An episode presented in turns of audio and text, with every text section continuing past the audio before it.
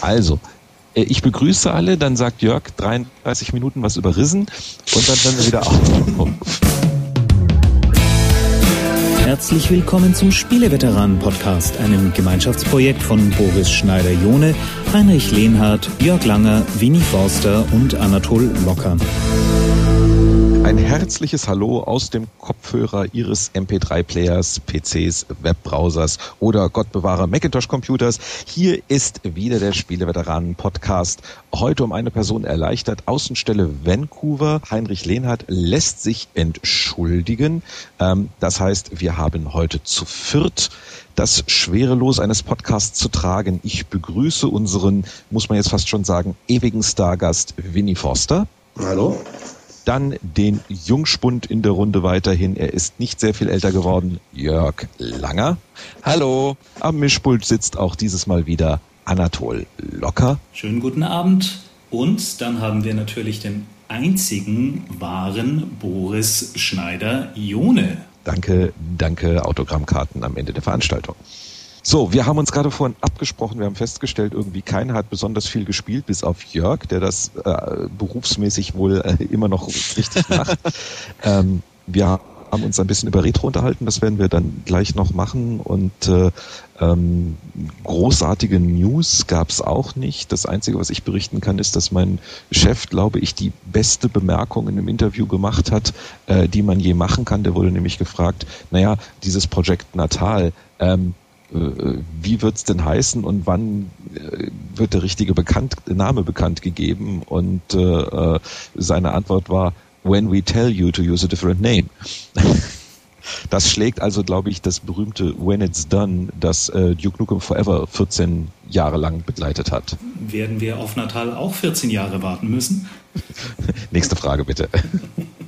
Gab es irgendwas Besonderes in, im Bereich News? Ja, also jetzt nicht spielebezogen, aber schon so im weiteren Umkreis. Der Kindle ist jetzt international geworden. Der Amazon Kindle, das Lesegerät. Man kann es ab 18. oder so äh, 10. bestellen und beziehungsweise bestellen kann es jetzt schon, dann wird es ausgeliefert. Und es gab heute große Verwirrung, was es denn dann wirklich kostet, weil ähm, Amazon hat netterweise gleich so eine ähm, Customs Deposit Fee äh, eingerechnet von 57 Dollar, dann noch 22 Dollar Handling und Shipping und eben 279 Dollar für das Teil an sich. Und dann hat unter anderem Spiegel Online heute Morgen vermutet, da man noch Einkommens, nee, wie heißt das Ding? Einfuhrumsatzsteuer, genau, und so weiter, wäre der eigentliche Preis eher 300 Euro. Und ähm, dann haben wir das, also auch von Gamers Global aus von den Usern hier mal ein bisschen nachgerechnet und es sind doch 244 Euro, weil es gibt zwar die Einkommens, nein, was habe ich gesagt, Einfuhrumsatzsteuer, aber es gibt, weil äh, der Kindle wie PDAs und Notebooks und so weiter Zoll äh, befreit sein müsste, gibt es wirklich nur diese Einfuhrumsatzsteuer plus das äh, äh Handling und äh, 244 Euro. Der Dollarkurs ist gerade sensationell mal wieder ähm, aus europäischer Sicht oder aus deutscher Sicht, finde ich jetzt für den Kindle keinen schlechten Preis. Allerdings kann man damit halt nur englische Bücher lesen. Das mag den einen oder anderen stören, aber äh, davon gibt es eine ganze Menge. Also irgendwie so 200.000 Stück oder so bislang als E-Book. Also ich werde ich werd hier immer gefragt, warum ich manchmal Webseiten, äh, Anwesende ausgeschlossen, ein bisschen kritisch gegenüberstehe und dem neuen Spielejournalismus und so weiter. Und ähm, ich habe mich ja jetzt im letzten halben Jahr so ein bisschen gebessert, dass ich sage, naja, die normalen Journalisten sind ja wohl auch nicht besser. Also ich kann mich noch dran erinnern, damals, als wir Hefte gemacht haben, die sind dann jeden Monat erschienen oder sowas, da hatte man, außer man kriegte noch irgendwas am Tag des Redaktionsschlusses rein, die Möglichkeit, mal so eine Geschichte zu überprüfen. Ich mhm. merke, heutzutage hat man die nicht. Die DPA meldet irgendwie in der Nacht über ihren Ticker, Kindle kommt nach Deutschland mit irgendwelchen Angaben über kostenlose Bücherdownloads. Und dann finde ich das äh, auf um 9 Uhr, 9.30 Uhr, 10 Uhr auf zahlreichen Webseiten wieder. Und ja, ja. ich brauche 10 Minuten, um auf die Amazon-Webseite zu gucken und zu sehen, dass das, was die DPA geschrieben hat, größtenteils Mumpitz ist, weil das Gerät kostet mehr, als die DPA geschrieben hat. Die DPA hat unterschlagen, dass du die amerikanischen Bücher gar nicht alle haben kannst, weil der US-Store ist weiterhin mit europäischen Kreditkarten gar nicht erreichbar. Sie schicken dir nur das Gerät. Ähm, die Preise werden unterschiedlich sein. Am, mhm. Wenn du ein amerikanisches Konto hast, musst du zwei Dollar Aufpreis pro Buch zahlen, wenn du es downloadst und so weiter. Also, aber es wurde erstmal blind abgeschrieben, so in dieser Euphorie, das Ding kommt nach Deutschland zu einem Kampfpreis. Mhm. Und dann so gegen 16, 17 Uhr trafen dann im Web die ganzen Meldungen ein, wo sich mal endlich jemand die Arbeit gemacht hat, das zu machen. Aber ich kriege langsam Angst, nicht nur bei Spieljournalismus, sondern allgemein vor dem Internet, wo alles einfach schnell mal ungeprüft, damit man als erster die Meldung draußen hat, schreibt und keiner macht sich mehr die Arbeit, überhaupt mal nachzugucken, was denn tatsächlich Sache ist. Ja, wie ja, gesagt, wir haben, wir, wir haben uns die Arbeit heute gemacht und das ist auch ganz interessant, weil immerhin hat es ein Spiegel Online auch äh, nicht ganz richtig gehabt, gell? Und da ist halt schon der Moment erreicht, wo man sich die Frage stellen kann, die du gerade geäußert hast. Aber was hat das jetzt mit Spielen zu tun? Nix, aber das war eine News, die, also, die ich interessant fand. Also um jetzt das zu, die, die Kurve zu kriegen, es gibt ja auch so, so, so Text-Adventures im wahrsten Sinne des Wortes, also interaktive Bücher, wo man dann sagt, wenn du jetzt die linke Tür aufmachst, geh auf Seite 34 und wenn du die rechte Tür aufmachst, geh auf Seite 58. Ähm, der, der Jackson ist ja, da hat damit viel Geld verdient und hat dann danach Eidos und Tomb Raider und so gemacht. Habe ich das jetzt richtig wiedergegeben? Ja, ja. Ian Livingston und Steve Jackson waren das. Die haben neben, neben ihrem Games Workshop ähm, die Fighting Fantasy Bücher gemacht, die eben nicht über den Games Workshop liefen. Und damit ähm, haben sie wahrscheinlich genauso viel Kohle gemacht wie mit dem Games Workshop. Aber es sind immer zwei gewesen. Also der englische Steve Jackson, nicht zu verwechseln mit dem amerikanischen Steve Jackson und Livingston. Sehr gut, dass Winnie heute dabei ist. Aber ein, du hast es doch falsch gesagt. Ich, äh, Steve Jackson ist ja, genau. nicht Eidos, das war genau. Ian Livingston. Steve Jackson. immer durcheinander. Äh, Steve Jackson hat ähm, mit Peter Molyneux, als der von Bullfrog weggegangen ist, war, glaube ich, dessen erster Partner der englische Steve Jackson. Was dann aus dem geworden ist, müssen wir mal nach ähm, googeln. Aber muss man aufpassen, dass man ihn nicht mit dem amerikanischen Steve Jackson verwechselt, der genau in der gleichen Branche, also ähm, Rollenspiele, nicht elektronische Rollenspiele unterwegs war, genau zur gleichen Zeit. Und um den gab es mal einen Skandal, weil eines seiner Spiele, also das amerikanische Steve Jackson äh, Spiel, ähm, verboten worden ist in Amerika, weil es irgendwelche Geheimdienst-Sachen ähm, tangiert hat. Aber es sind zwei ähm, Brett- und Rollenspielveteranen mit exakt dem gleichen Namen. Genau, die Fighting Fantasy Serie, das war doch von dem, von welchem war das jetzt? Von dem Englischen. Steve Jackson und Ian Livingston. Das sind die beiden ja. Engländer, die genau. haben eigentlich immer zusammengearbeitet. Im Games Workshop, das ist ihre gemeinsame Gründung, als auch die Fighting Fantasy Bücher. Was aber interessant ist, ist eben, dass Fighting Fantasy, diese Serie, nicht in den Games Workshop eingebracht worden ist. Mhm. Der Games Workshop hat ja so Marken gehabt wie Warhammer und so weiter, aber Fighting Fantasy mag zum einen wohl die beiden Autoren und dann bei dem Buchverlag, ich glaube, das war Penguin damals in England. Und in Deutschland kam die Bettinemann kommt das Adventure wieder. Jetzt heute, ich gucke, was gibt's Neues im iPhone App Store. Jetzt kommt Beneath a Steel Sky als Paid Download. Es war nie weg, das Adventure, oder? Also es hat doch zumindest sehr tief geschlafen. Das war schon sehr stark ja. Nische, sehr, sehr stark Nische. Und insbesondere, insbesondere haben wir jetzt im Adventure ja dann doch wieder den Auftra Auftritt Retro, nicht? Also alle, Monkey Island will ich jetzt gar nicht mehr von erzählen, aber da war das große Bohai, als das wieder kam. Jetzt kommt Steel Sky, Myst wird wieder ausgegraben und so und äh Ja, aber das gilt jetzt, also A, muss man aufpassen mit dem Begriff Retro ähm, und B gilt es natürlich nicht nur für Adventure-Spiele, sondern generell alle guten alten Marken kommen immer wieder. Also das hat jetzt, ähm, ähm, finde ich, mit dem Adventure nichts zu tun. Richtig ist, dass das Adventure vielleicht ein bisschen äh, verschluckt worden ist durch die ganzen 3D-Sachen, die halt vor zehn Jahren angelaufen sind. Das ist einfach halt ein als sehr abstraktes Genre, eben entweder nur Text oder Text mit Illustrationen, einfach ein bisschen überspült worden ist. Aber ich denke mir, es war immer da und momentan scheint es auch wieder ein bisschen, ein bisschen zu wachsen.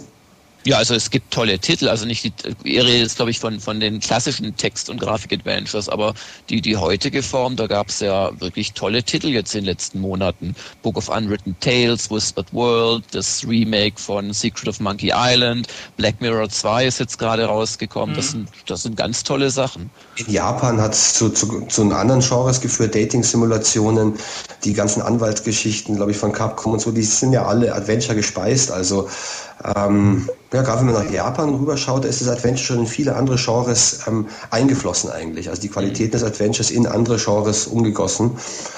Ähm, insofern, mein das klassische Adventure ist halt, also Lukas Arts hätte halt weitermachen müssen. Mhm. Äh, und Sierra hat ja auch irgendwann aufgehört. Aber aber ich glaube, international, also gerade im Blick auf Japan, hat das Adventure eigentlich immer existiert. Da kommen wir doch gleich zu einem aktuellen Titel. Hat jemand das neue Layton auf Nintendo DS sich mal angeguckt? Ja. Ja, ja. eine ganz schöne Angelegenheit. Also mir hat es ganz gut gefallen. Es ist sehr wie es, wie es erste. Aber für mich war das eigentlich so der Überraschungshit für den Game Boy, muss ich sagen. Das erste oder das zweite? Das erste, das erste jetzt. Das zweite habe ich noch zu kurz gespielt, um wirklich zu sagen, wie gut es ist. Hat jemand tiefer reingeschaut? Ich bin so, ich tippe mal zwei Drittel durch jetzt. Und? Ja, meine Tochter hat es auch zur Hälfte gespielt. Sie findet es gut. Ich finde es auch ähnlich, den ersten Teil natürlich. Es ist das gleiche. Also es ist, manches ist irgendwie besser, aber irgendwie funktioniert es für mich noch weniger. Das erste, wer es nicht gespielt hat, Professor Layton, ähm, ist, das Ganze ist im Prinzip ein Adventure, dann aber nicht, weil das, was man spielt, ist eigentlich vollkommen losgelöst von dem, von dem was die Handlung macht. Ähm, man läuft durch die Gegend. Im ersten muss man die Geheimnisse einem, eines mysteriösen Dorfes erkundigen und alle Nase lang fragt einen jemand irgendwelche Denksportaufgaben. Äh, also äh, kann man nach, äh, wo geht's zum Museum, nach links oder rechts, sag ich dir, wenn du mir hier das Acht-Damen-Problem löst und so weiter. Und das hat einen gewissen skurrilen Charme und der Clou ist, dass so absurd das Ding auch ist, am Schluss gibt es eine Auflösung, warum das alles so ist. Also wer Layton 1 zu Ende gespielt hat, es ist zwar eine hanebüchene Story, aber sie ist zumindest in sich geschlossen und logisch. Und das mag ich. Man kann mir jeden Scheiß erzählen, solange nur in sich logisch ist. Bei Layton 2 wussten sie, dass sie mit derselben Erklärung, die sie für dieses Spielprinzip hatten, nicht mehr weit kommen. Und sie probieren das Ganze ein bisschen zu kaschieren und zu machen. Und ich merke das halt so an manchen Ecken und Enden, dass es eben nicht mehr so funktioniert. Also dadurch, dass das Skurrile fast ein bisschen zurückgefahren wurde von Layton 1, kann ich mich mit dem Setting auf einmal nicht mehr anfreunden. Plus, ich finde, dass einige von den Puzzles schlicht und einfach nicht gescheit ausgedacht sind oder in der Übersetzung kaputt gegangen sind oder sowas. Ich weiß nicht. Also ähm, bin nicht ganz so zufrieden wie mit dem ersten. Es ist immer noch ein super interessanter Titel und wenn man auf dem DS Zeit totschlagen will, das Schöne ist auch dadurch, dass man immer Aufgabe um Aufgabe löst, kann man auch mal nur für zehn Minuten spielen, dann später weitermachen. Aber äh, zum Einstieg würde ich dringend Layton 1 empfehlen. Aber ihr stimmt mir zu, Leighton, also prinzipiell einen, einen skurrilen Charme muss man dem Ding zugestehen. Das macht Spaß irgendwie. Äh, ich finde es ganz toll. Ich meine, es ist halt eine, eine Form von ähm, Denksportsammlung mit einer Rahmenhandlung. Und ich finde, die, die Puzzles und Rätsel waren schon eigentlich sehr, sehr lustig. Also ähm, ich habe es getestet für den Tommy, also diese... Ähm, Kinder für den Kindersoftwarepreis und da hat es bei mir auch wirklich sehr gut abgeschnitten. Ist ein schönes, rundes ähm, Spiel und was ich toll finde, du musst nicht jedes gottverdammte Rätsel wirklich auch lösen, sondern du hast die Chance, einzelne Sachen auch wieder zurückzustellen. Dass wenn du halt, wenn ein Kind irgendwie nicht ja. wirklich weiterkommt, ähm, dass es daran dann jetzt nicht sofort äh, das Modul gleich in die Ecke pfeffert, sondern die Möglichkeit hat, an einem anderen Rätsel halt weiterzumachen. Das hat mir gut dran gefallen. Aber sag mal, ähm, Jörg hatte ja schon angekündigt, Risen. Jörg? Ja, ja, äh, habe ich, hab ich angekündigt. Nur, ähm, hat, das, hat das außer mir jemand gespielt? Nein, aber du kannst gerne trotzdem was dazu erzählen. Ja, dann, dann könnte man dazu sagen, dass das so ein Glaubenskriegsspiel ist. Also nicht inhaltlich, sondern äh, auf, auf Seiten der Rollenspielfans. Denn ähm, die einen finden es klasse, also dazu gehöre ich ähm, und, und durchaus auch viele andere. Und die anderen sagen, das Ding hat keine Story, kein Charakter, typische Piranha-Bytes, seelenlose äh, ja, Level-Bau, Baustelle. Und das ist das Spannende eigentlich daran, dass es anscheinend Leute zu geben scheint. Ähm, und, und Risen, wer es nicht weiß, ist im Prinzip Gothic 4. Also nach Gothic 1 kam Gothic 2, dann Gothic 3, dann Risen. Ähm, erinnert aber eher an Gothic 2 äh, lustigerweise als an 3. Vor allem hat es auch kaum Bugs äh, aus, aus, aus meiner Sicht. Und ähm, das Lustige ist halt, ähm, man, man, man, man scheint wirklich so wie, wie, wie Männer und Frauen oder linksdrehende und rechtsdrehende Joghurt äh, äh, äh Säuren oder Kulturen, scheint man das zu mögen oder nicht. Und die einen sagen, naja, Story ist doch auch, wenn ich so eine Insel erkunde und wenn ich da so total mich reinziehen lasse und wenn das in sich stimmig ist und Tag und Nacht wechselt und so weiter. Und die anderen scheinen mit Story halt eher das zu meinen, was Dragon Age natürlich ganz fantastisch gerade macht, also oder oder in Kürze machen wird, mit mit vielen Skriptsequenzen, mit einer wirklich ausgefeilten langen Story mit Gesprächen, wo man mitschreiben muss, wenn man den Faden nicht verlieren möchte. Und das finde ich irgendwie interessant. Also da das, das ist so Amiga und Atari ST gerade. Und die einen hassen es, die anderen lieben es. Also diesen, die, diesen Glaubenskrieg zwischen zwei verschiedenen Rollenspielfraktionen, die gibt es ja eigentlich auch schon von Anfang an. Das war halt vor ähm, 30 Jahren war das Ultima und, und Sorg. Also Sorg war quasi Rollenspiel aufs Aufleveln reduziert. Mhm. Äh, während Ultima. Ich würde eher sagen, ähm, äh, Wizardry, Vorsicht, Vorsicht, Ultima oder Wizardry. Entschuldigung, Wizardry, nein, mein, Schwachsinn natürlich. Ja, ja. Wizardry. Also ja das einfach E-Dungeons, danke für die Verbesserung. Also Wizardry ist ganz, ganz aufs Aufleveln und Sammeln reduziert, also quasi als Rollenspiel-Essenz, während Ultima das zwar vollkommen integriert hat, aber das in eine riesen Story bettet. Also damals das hat man auch schon. Also einfach mal das eine gespielt, das andere. Man hatte auch für beide gar keine Zeit, sondern hat sich das eigentlich so getrennt. Und die Wizardry-Schiene ist ja in, in, im Westen quasi komplett ausgestorben. Da kamen dann wirklich vermehrt eigentlich die, die Ultima-inspirierten, storylastigen Rollenspiele, während ähm, in Japan ist es Wizardry, also auch das ganze Dungeon Gecrawle, um quasi nur kämpfen und aufleveln als Genre auch geblieben und gibt es ja auch bis heute. In die Wizardry-Ecke gehören natürlich auch so Sachen wie, wie Rogue und dann Nachfolger wie äh, Diablo, die auch nicht so sehr auf die Story setzen, sondern es geht darum, weiterzukommen, mächtiger zu werden zusammen. Da habe ich jetzt eine Frage und eine Anmerkung als Außenstehender zu sagen. Ich fange mal mit der Frage an. Klingt jetzt für mich wie World of Warcraft im Offline-Modus. Wobei ich weder World of Warcraft noch Rissen gespielt habe. Aber nee, nee, so ist das nicht. Nee, so ist das nicht. Also es zwar durchaus Quests, aber welches Rollenspiel sage das nicht, die so aller jetzt töte mal fünf von diesen Fliegen äh, äh, heißen. Aber es gibt dann halt auch nur diese fünf Fliegen. Das ist eine der Sachen, die mir bei Risen sehr gut gefällt. Die Welt ist wirklich handdesignt. Das heißt, ähm, es gibt vier Kapitel und zwischen den vier Kapiteln, also es gibt drei äh, Stellen in der Handlung, wo die Welt quasi wieder aufgefüllt wird mit neuen Pflanzen, weil die kann, kann man auch so einsammeln und Tränke draus brauen, mit neuen Monstern etc. Und es ändert sich auch sonst was in der Spielwelt. Aber innerhalb eines Kapitels Kapitels und das durchaus mal 20 Stunden gehen, gerade das erste ist sehr lang, ähm, da ist ein toter Wolf ein toter Wolf, der wird nicht äh, wiederbelebt. Und das gefällt mir recht gut. Und vor allem die Welt ist halt wirklich erkennbar mit Liebe aufgebaut. Also du findest an jedem Strand deine Muschel und unter jeder Zehnten liegt dann vielleicht vielleicht sogar eine Perle drunter, ansonsten klickst du sie im Inventar an und es kann eine Perle bei rauskommen. Es sind so ganz kleine Geschichten, äh, wo, wo sich so ein gestreamlinedes Dickschiff wie Dragon Age gar nicht mit aufhalten würde, was, was aus meiner Sicht das Risen sehr liebenswert macht.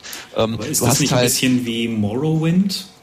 Nee, eben nicht. Also Morrowind ist im Prinzip erstmal ganz ähnlich, aber äh, Morrowind ist im, im, im, im Zufallsgenerator entstanden. Also bei Morrowind hast du 50 Dungeons, 30 Elders Shrines und 20 Höhlen und die sind immer wieder aus denselben zusammengewürfelten Elementen gebaut. Stimmt. Nun gibt's das bei, bei, bei Risen sicherlich auch, dass da mal äh, äh, Elemente von einem Haus und so weiter wieder benutzt werden, aber der Level oder die Welt ist ganz erkennbar aus einem, aus einem, aus einem menschlichen Blickwinkel her gebaut worden. Du hast, du hast so eine, eine, eine so eine idyllische, über, übersteigerte Natur, mit, mit, mit dichten Wäldern, mit Sumpfgebieten und so weiter. Und das sieht wirklich aus wie gewachsen und nicht irgendwie wie mit einem Level-Editor fallen gelassen. Und das ist, glaube ich, diese, diese Welterfahrung und in der Welt dann mit, mit einem wirklich guten Kampfsystem, mit einem A, taktischen und aber auch äh, auf Geschick setzenden Kampfsystem zu operieren, da kommt für Leute wie mich, die es mögen, die Faszination her, wo andere halt sagen, oh Gott, die Frauen haben nur drei verschiedene Köpfe, also die Charaktermodelle von weiblichen äh, NPCs im ganzen Spiel und, und hier und da und, und wenig Story und so weiter. Aber es gibt schon eine Story und wie bei der Gothic Serie üblich, ähm, bist du es halt auch, der dann die, die, diese Story-Schritte auslöst. Also es passiert ohne dich überhaupt nichts in der Welt, aber das ist halt gut gemacht. Also das Übliche, du kommst erst irgendwo nicht rein, dann musst du Aufgaben erfüllen, dann kommst du rein. Es hat auch im Vergleich zu normalen Rollenspielen seine Eigenheiten bewahrt. Zum Beispiel gibt es Rüstungen im Prinzip nur als Questbelohnung und du trägst im ganzen Spiel drei oder vier verschiedene Rüstungen. Also das sind so Geschichten, die, die kommen von Gothic, das macht Piranha Bytes wahrscheinlich auch noch bei ihren zehn nächsten Spielen so. Und es, es gibt Leute, denen das sehr, sehr gut gefällt. Und dazu gehöre ich. Allerdings, was man auch sagen muss, ich habe mittlerweile die Xbox-Version angespielt, die irgendeine Fremdfirma umgesetzt hat. Die ist nicht ganz so gut gelungen. Also die haben zwar schöne Komfortgeschichten versucht zu übernehmen, also Belegung von, von Quickslots, wo du dann beliebig Gegenstände und so weiter drauflegen kannst. Aber so rein technisch ist das eher enttäuschend, was die da abgeliefert haben. Ich würde aber trotzdem ganz kurz auf eine Aussage zurückkommen, auf diese, auf diese Fans des Ganzen. Weil das ist das, was mich jetzt nun sehr angenehm überrascht hat, würde ich jetzt mal sagen. Ähm, es gibt eine Fanbasis für diese Sachen, die kaufen dieses Spiel wie blöde. Wenn das stimmt, was ich heute gehört habe, hat Risen äh, den Release von FIFA 10 aus dem Rennen geschickt äh, in Deutschland in den Verkaufscharts. Also hat, hat FIFA 10 eindeutig geschlagen. Ähm, Finde ich auch mhm. immer gut, wenn das in einer deutschen Softwarefirma passiert und so weiter, damit wir ja auch Entwicklungsland Deutschland oder sowas. Nur Woran ich mich so erinnern kann, ist, dass natürlich insbesondere mit Gothic 3 so ziemlich alles versucht wurde, um die Kunden endgültig zu vergraulen, damit sie nie wieder ein Spiel aus diesem Genre kaufen. Mhm. Richtig? Mhm. Ja, aber da ist ja Folgendes passiert. Zum Glück für jetzt Koch Media, die es vertreiben und, und Piranha Bytes. Da wurde von der Fanbasis relativ schnell oder von der überwiegenden Zahl der Leute äh, Showwood als die Bösen dargestellt und Piranha Bytes, das waren die armen Guten, die gerne noch drei Jahre länger dran programmiert hätten. Und das ist aus meiner Sicht gar nicht so gerechtfertigt, weil Entschuldigung, ein Publisher muss auch irgendwann mal was publishen, sonst geht er pleite. Aber ähm, der schwarze Peter ist da, glaube ich, äh, den, den Showwoods zugefallen und mein Gott, also das Risen ist schon weitgehend bugfrei. Es gibt schon Bugs und so ein paar Kleinigkeiten, aber im Großen und Ganzen äh, läuft das. Also ich hatte, ich hab's, ich hab's wirklich fast durchgespielt und sehr lange gespielt für den Test und ähm, bin bin paar paar Mal mit irgendwelchen Memory Heap Fehlern nach Stunden musste ich mal neu starten, dann lief's wieder. Also die haben da schon also aus Gothic 3 gelernt, sagen wir es doch mal so. Apropos. Und mit der Fanbasis kann ich bestätigen, also wenn ich das noch kurz sagen darf, dass das Ding ist äh, bei Gamers Global der bislang erfolgreichste Artikel gewesen und nicht etwa ein riesen World of Warcraft Report oder so etwas. Also für unsere bescheidenen Verhältnisse ging das jetzt die letzten fünf Tage ab wie solche. Sehr viele, sehr viele Kommentare auch. Also was Boris gerade meinte, man, man merkt wirklich, auf das Spiel haben Leute gewartet und die setzen sich jetzt damit auseinander. Und also für, für Piranha Bytes wird das hoffentlich ein, ein sehr erfolgreiches Thema werden. Ich habe jetzt mal eine ganz saudove Frage. Ähm, ich bin großer Fallout 3 Fan. Ich habe das Spiel ähm, komplett durchgezockt, habe sehr viele abseitige Ecken noch gesehen und habe es mir damals für die PS3 geholt. Kann es sein, dass bis jetzt noch kein einziges Add-on erschienen ist für die PS3, während es auf der Xbox alle gibt? Das ist die erste Frage. Oder die zweite, bin ich schlicht und einfach zu blöd für diesen PlayStation Store? Ich finde da nichts. Ich schau mal rein gerade. Ich finde da also, überhaupt nie nirgendwo was. Also, ähm, soweit mir bekannt, aber jetzt, jetzt wird mir wieder einer auf den Deckel hauen, weil der Boris, der arbeitet ja bei Xbox und so weiter und so fort. Also, äh, das hatte zwei Phasen. Zum einen gab es die Fallout-Sachen eine Zeit lang exklusiv auf Xbox, dann kamen sie auch für PlayStation und jetzt auch für PC. Ich glaube, das Problem ist, ähm, dass es manche Sachen im deutschen PlayStation Store immer noch nicht gibt, weil die immer noch an einer Lösung basteln für Content für Leute 16 und 18 Jahre alt. Weil mhm.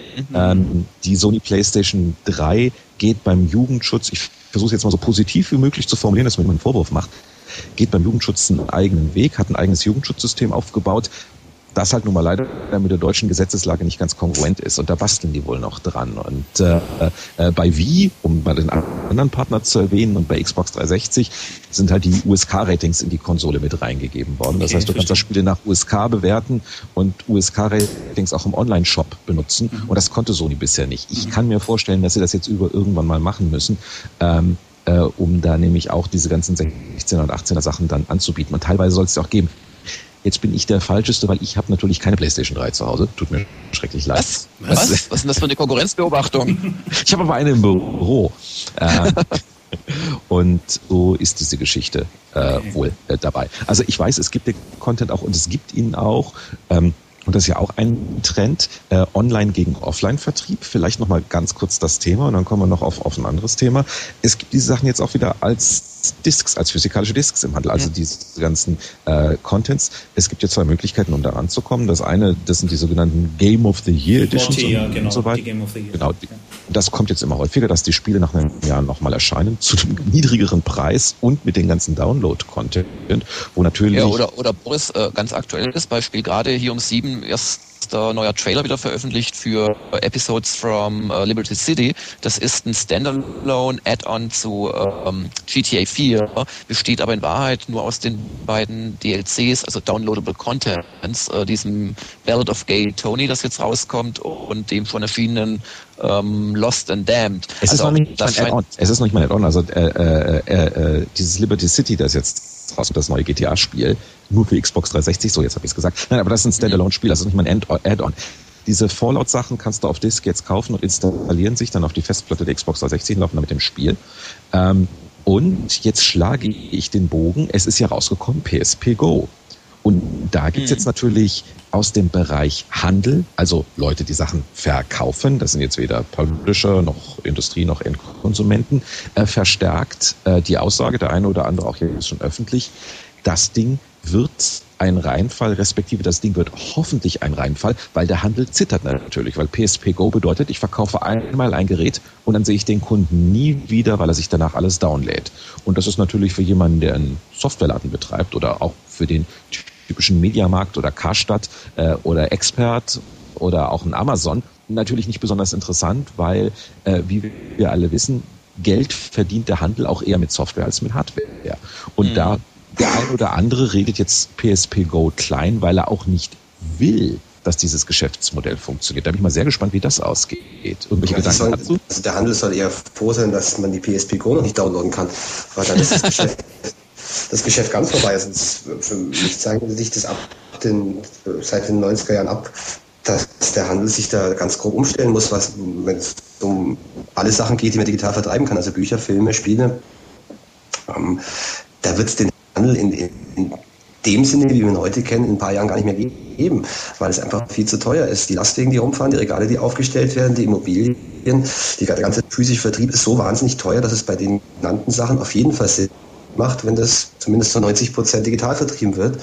Und es gab einfach vielfältige Hürden, warum das jetzt so lange gedauert hat, aber es ist lang überfällig. Und egal, ob wir jetzt an unseren physischen Spielen hängen oder nicht, äh, das wird sich ganz radikal verändern.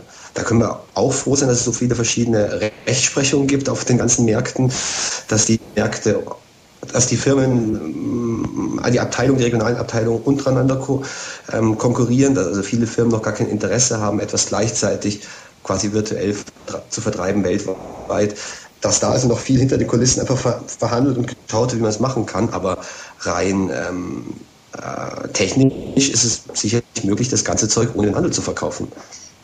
Ja, aber es steckt ja schon noch ein bisschen mehr dahinter. Also man braucht sich nur mal, ich habe ja die PSP Go da gehabt. Ich habe da auch so einen Videotest gemacht und so weiter. Ein schönes Ding, wenn man dann die alte PSP, also die, die alte äh, 3000, die die neueste Version ist, in der Hand hat, wirkt die auf einmal relativ klapprig.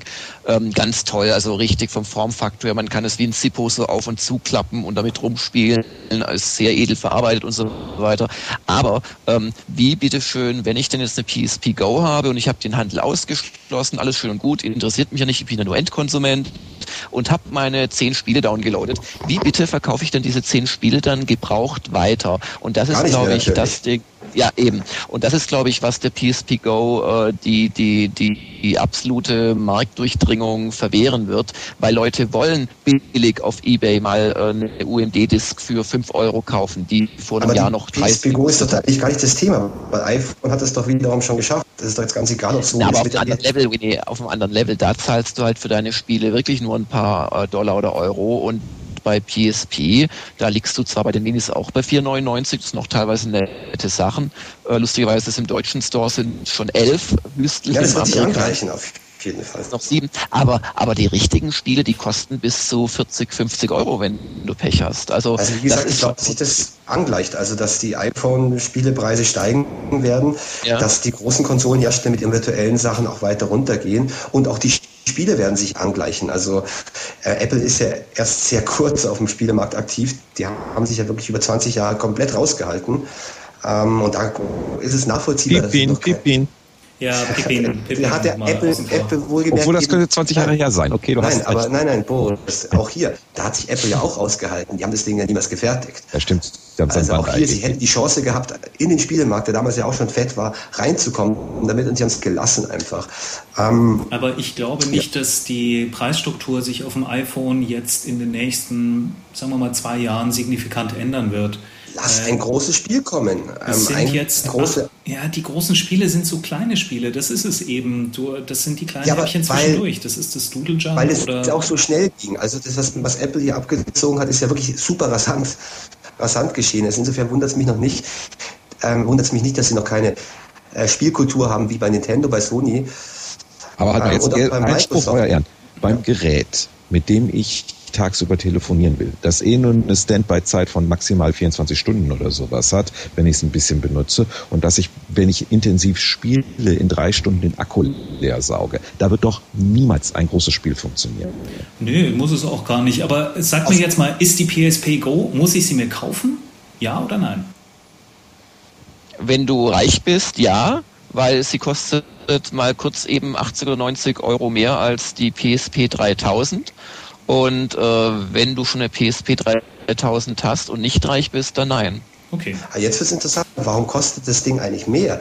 Damit der Handel doch wieder an der Hardware verdienen kann? Das ist eine gute Frage. Das hatte ich nämlich auch schon vermutet. Eine der teuersten Komponenten war ja eigentlich einfach ein, ein physisches ein mechanisches Laufwerk. Ja, also das, das, das, Bluetooth, was es die einzige neue Ausstattung ist, das kostet 10 Cent oder so, so ein Bluetooth-Ding jetzt mhm. da rein zu machen. Ja, also Sony hat doch eine lange, lange, lange Tradition da drin, die Sachen erstmal richtig teuer anzubieten, bevor es dann wieder günstiger wird.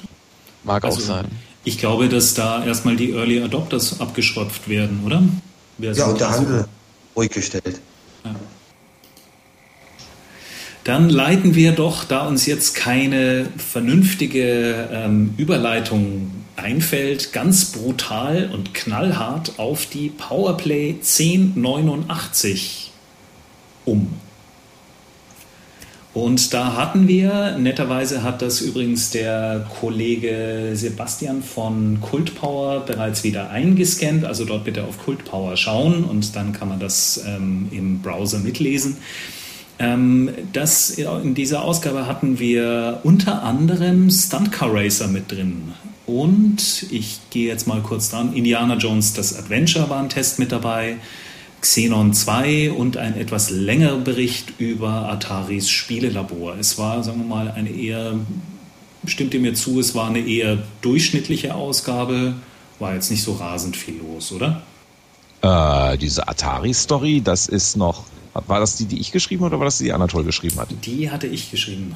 Oh, das war deine Story. Okay, ich wollte sagen, ich hatte ja mal eine, eine, ich hatte mal äh, früher in der Powerplay dann Ausgaben davor.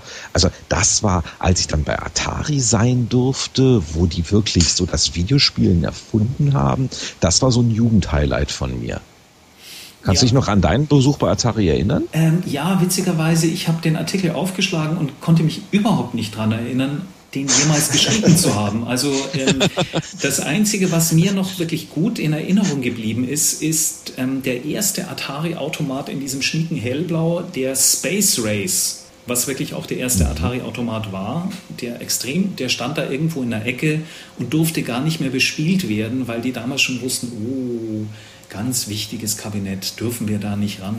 Aber es war schon, war schon ich habe mir den Artikel dann nochmal durchgelesen, das war schon ganz aufregend. Also wenn man sich überlegt, dass die eigentlich von der Produktion her fast doppelt so lang gebraucht haben wie für ein durchschnittliches Videospiel, kann man sich in etwa auch vorstellen, warum die heute ausgestorben sind. Mhm. Die Hightech-Aussage findet man aber dann natürlich auf der zweiten Seite im Absatz rechts oben äh, über die Großcomputer und so weiter, was sie haben. Und der ehrfürchtige Satz, insgesamt stehen Atari hunderte von Megabytes zur Verfügung. Ja, wie groß waren damals die, die, die Chips, auf denen die Spiele drum waren? Ja, auch nicht viel größer als. K? So. Ja, genau. So meinst du das? Ja. Ich dachte jetzt ein Millimeter. nee, nee. Gut, auf Seite 20 ist natürlich auch so ein Titel, den die ganzen alten Hasen mit viel Liebe sich dran erinnern. Und äh, viel Frust. Viel Frust. Xenon ja. 2 Megablast, die Bitmap Brothers, die Stars äh, der späten 80er Jahre ja. europäischen. Die haben echt gute Sachen gemacht. Chaos Engine war auch von denen, oder? Und wir haben sogar geschafft damals, dass die Anzeige auf der rechten Seite und das Spieletest auf der linken Seite war. Heute würde uns das nicht mehr passieren. das sehe ich jetzt erst. Das darf man doch nicht tun. Ja, damals gab es aber keine Möglichkeit, überhaupt irgendwie zu sehen, was an Anzeigen ins Heft kam. Darf man auch nicht vergessen. Das wurde dann halt irgendwo zusammenmontiert. Ende. Mhm. Der Anzeigenverkäufer hat wiederum schon gesehen, was redaktionell im Heft war. Das also die Redaktion konnte. Ich darf dich beruhigen, nach meiner Erfahrung hat sich da in Redaktion bis heute nichts dran geändert. Ja, das ist richtig. Ah, da gibt es Unterschiede oder gab es zumindest. Ja. Aber was ich hier gerade feststelle beim Ansehen dieser Doppelseite, künstlerisch, der beschnittene Screenshot. Wir haben im Test zwei Screenshots äh, äh, zerschnitten oder angeschnitten, damit man das Raumschiff sieht, einmal nackt und einmal mit voller Bewaffnung. Mhm. Und dann gucke ich auf die Anzeige und da sind auch alle Screenshots quadratisch, warum auch immer zurechtgeschnitten. Ganz seltsam. ja, die wollten halt einfach die, die wollten die Monster zeigen. Was habt ihr noch im Heft entdeckt? Gunhead. Eines meiner absoluten Lieblingsspiele bis heute für PC Engine. Welche? Kennt ihr das? Ja klar, aber tausendmal besser als 10 und 2. Vor allem wie schneller. Ja, ja. Michael Hengst fand beide super. Wann laden wir den eigentlich endlich mal ein? Ja, wird höchste Zeit. Hat Wenn er mal wieder in derselben Zeitzone ist, vielleicht.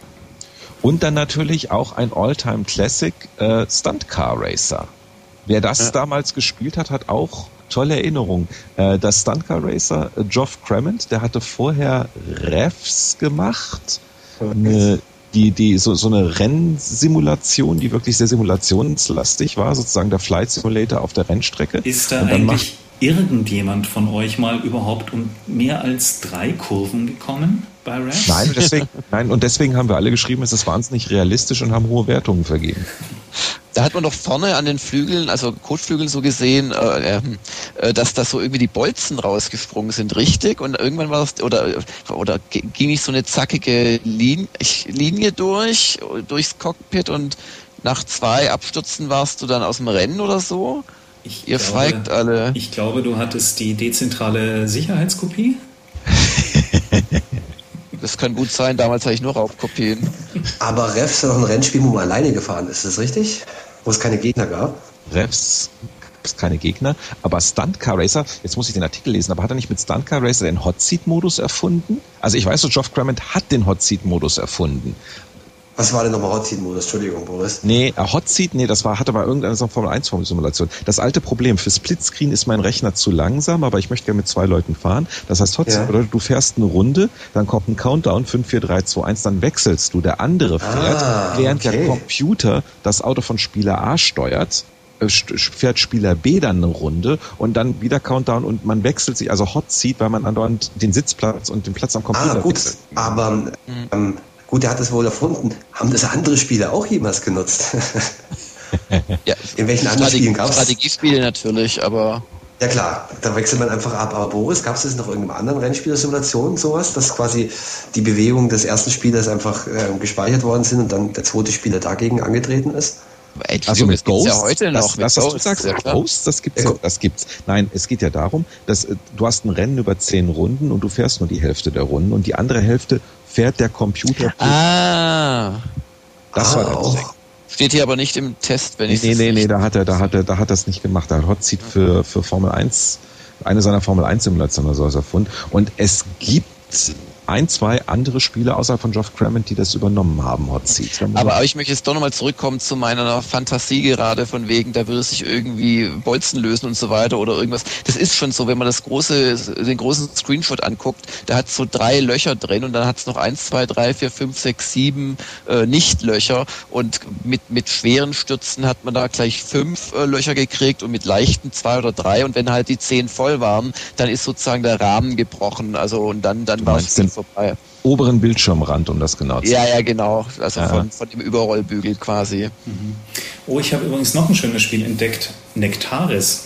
Ah, sehr schön. Das war unsere Shooter-Ausgabe damals. Hm? Nee, nee, Nektaris. Ah, nee, das kommt ah, da, da, da, der Denaris und so weiter, diese ganzen ja, japanischen ja, Namen und so. Nein, Außerdem äh, ist das gerade auf Xbox Live Marketplace rausgekommen letzte Woche oder Echt? so. Ja, ja, ja. kommt regelmäßig eine neue Version. Also für Auf alle Systeme. gibt es ja schon länger, gell? Und für PC gab es immer mal wieder. Genau. Ich weiß nur, dass es sehr schwer... hat ja quasi, hat ja quasi Blue Bytes äh, Battle Isle vorweggenommen. Oder um es weniger schön das zu sagen. Das war jetzt toll ausgedrückt. Blue, hat das Blue Bytes, Blue Bytes hat sich ganz, ganz kräftig bedient. ja, wobei man auch sagen muss, äh, Hexfeld-Strategie gab es auch vorher. Ähm, naja, aber gut, die Bluebird-Gründer waren äh, Nectaris-Fans. Also ja, klar.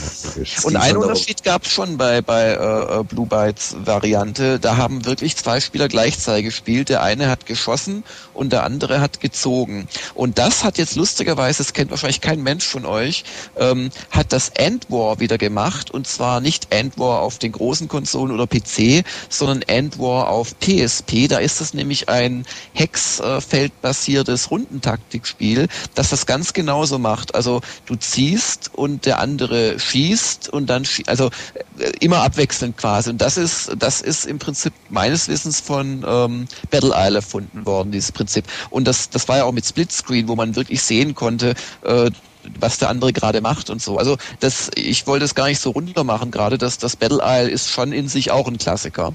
Entschuldigung. Nein, nein, nein. Ich weiß okay. nicht, hat, jemand, hat jemand das neue, neue Nektaris Military Madness auf XBLA gespielt? Noch nicht leider, nee. nee ja, ist es ein neues, Boris? Und ist doch, ist doch eine 1 zu 1 ähm, Remake, dachte ich. Äh, ich habe jetzt oute ich mich mal mit, ich habe keine ja. Ahnung, es kamen so viele Spiele raus. In der Woche kam auch Ironstorm äh, aus Deutschland, dass ich, also äh, irgendwie, ich habe jetzt ein paar verpasst, ehrlich gesagt. Und das habe ich nicht mal runtergeladen, geschweige denn gespielt. Mhm. Aber ja, es ist zumindest von, nach. Hudson. Ja, das ist die Hausaufgabe fürs nächste Mal. Genau.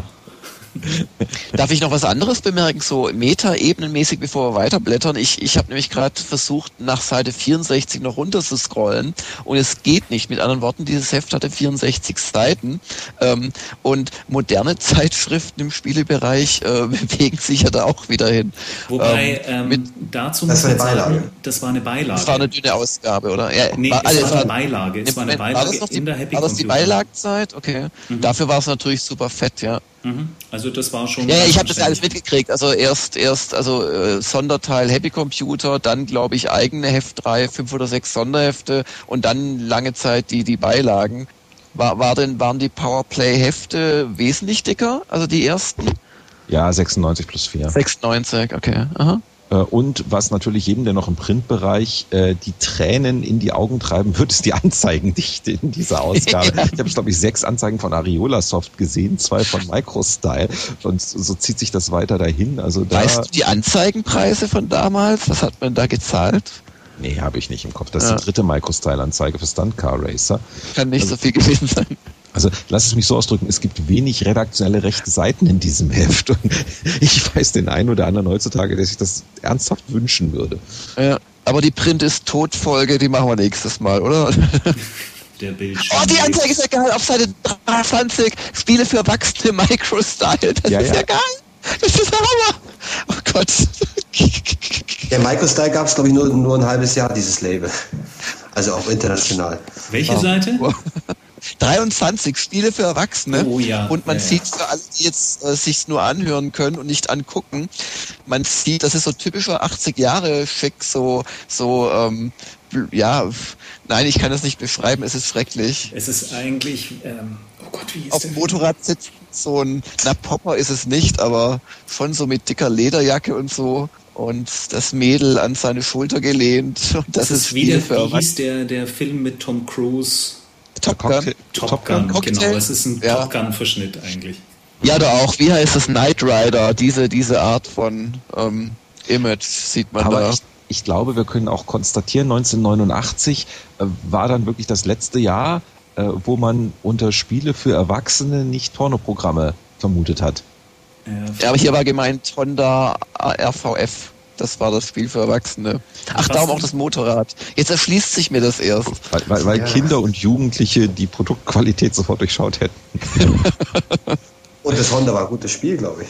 Abschließend habe ich zum Heft noch eine Frage. Was ist aus dem rosaroten Käfer von Anatol geworden? Ja, ähm, der rosarote Käfer, also dazu muss ich ganz kurz erklären, ich, ähm, keiner von uns hatte damals in der Spielebranche, haben wir alle, äh, Zeitschriftenbranche haben wir alle irgendwie ganz anständig verdient, aber natürlich noch nicht so, ähm, dass man sich jetzt irgendwie ein schickes, neues, tolles Auto hinstellen konnte. Und ich habe mir damals für 200 Mark einen ähm, VW Käfer gekauft, der irgendwie rosarot gespritzt war. Und das war, der Käfer hat viel miterlebt und ich habe mit dem Käfer sehr viel erlebt. Sorry, ich lese gerade den Artikel da auf ja. Seite 3 oder was es ist.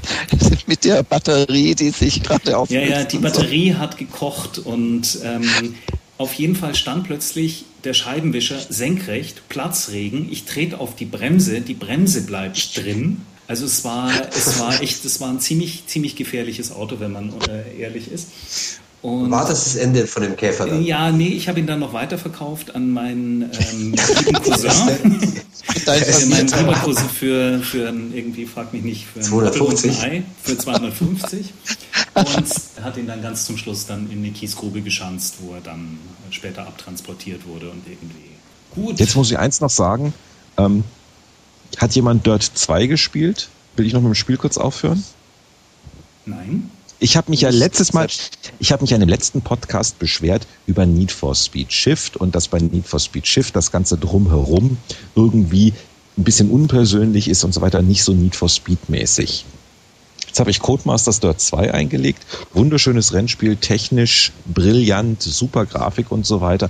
Und die haben dieses wirklich angenehme Spiel fast kaputt gekriegt durch ein Menüdesign, wo sie noch Electronic Artsiger sein wollten als Electronic Arts, wo du also nichts mehr findest, andauernd durch irgendwelche Wohnwagen und Garagen stolperst, um dann irgendwann mal die Menüpunkte zu finden, die sie irgendwo versteckt haben. Also es ist wirklich eine, eine Schande äh, und ich sage nie wieder was Böses über das eher funktionale Design anderer Rennspiele. Ähm, die ohne Hintergrundstory und großes Trärä kommen, weil ich habe festgestellt, wenn man Auto fahren will, will man kein Trärä drumherum haben. Das war's. Gut. Mehr sag ich. Okay. ähm, da wir noch nicht ganz genau wissen, wann wir uns das nächste Mal wieder treffen, Winnie und ich haben noch einen äh, was Besonderes vor, ein Gastspiel sozusagen. Winnie, erzähl mal. Ja, ich habe äh, gestern zu meiner Überraschung erfahren, Boris, dass du in Wien zur Retro-Börse fährst und da, glaube ich, an der Podiumsdiskussion teilnimmst. Ist das richtig? Das ist richtig, aber jetzt hat irgendwie das Internet es gesagt, ich habe verstanden, du wolltest Wien und Retrobörse sagen, richtig? Das ist, welches, welches Oktoberwochenende ist das? Ah, das letzte, ist es das letzte? Ja, am 24. Da kommt, glaube ich, noch eins danach, das vorletzte. Wir sind, äh, wir sagen immer Retrobörse ist natürlich falsch. Die Retrobörse ist am Samstag. Das ist eine Veranstaltung in Wien, die nennt sich Eurocon äh, Eurocon 2009 und äh, da gibt's am Sonntag, die Uhrzeit habe ich jetzt nicht genau im Kopf, wird sicherlich noch gemacht, eine äh, Veranstaltung, für die Winnie und ich eingeladen worden sind, ähm, auf der Bühne aufzutreten und ein bisschen zu palavern. Winnie hat sehr fest zugesagt und ich so 99 Prozent fest, wenn mir nichts dazu zwischenkommt, bin ich also mit unserer schönen Zweimann-Show am Sonntag, dem 25. Oktober in Wien. Wir schauen mal, dass wir ein Bandgerät mitlaufen lassen können und das, was wir da so erzählen, vielleicht dann noch in den nächsten Podcast mit einbauen können oder eine Sonderedition machen oder sowas.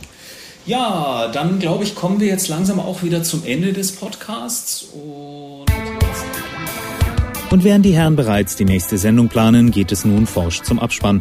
Heinrich Lehnhardt ist erreichbar unter lehnhardt.net, Boris Schneider-Jone unter 360net, Jörg Langer spielt für gamelsglobal.de, Winnie Forster für gameplan.de. Anatol Locker, der den Podcast geschnitten hat, erreichen Sie unter www.anatollocker.de. Bis zum nächsten Mal.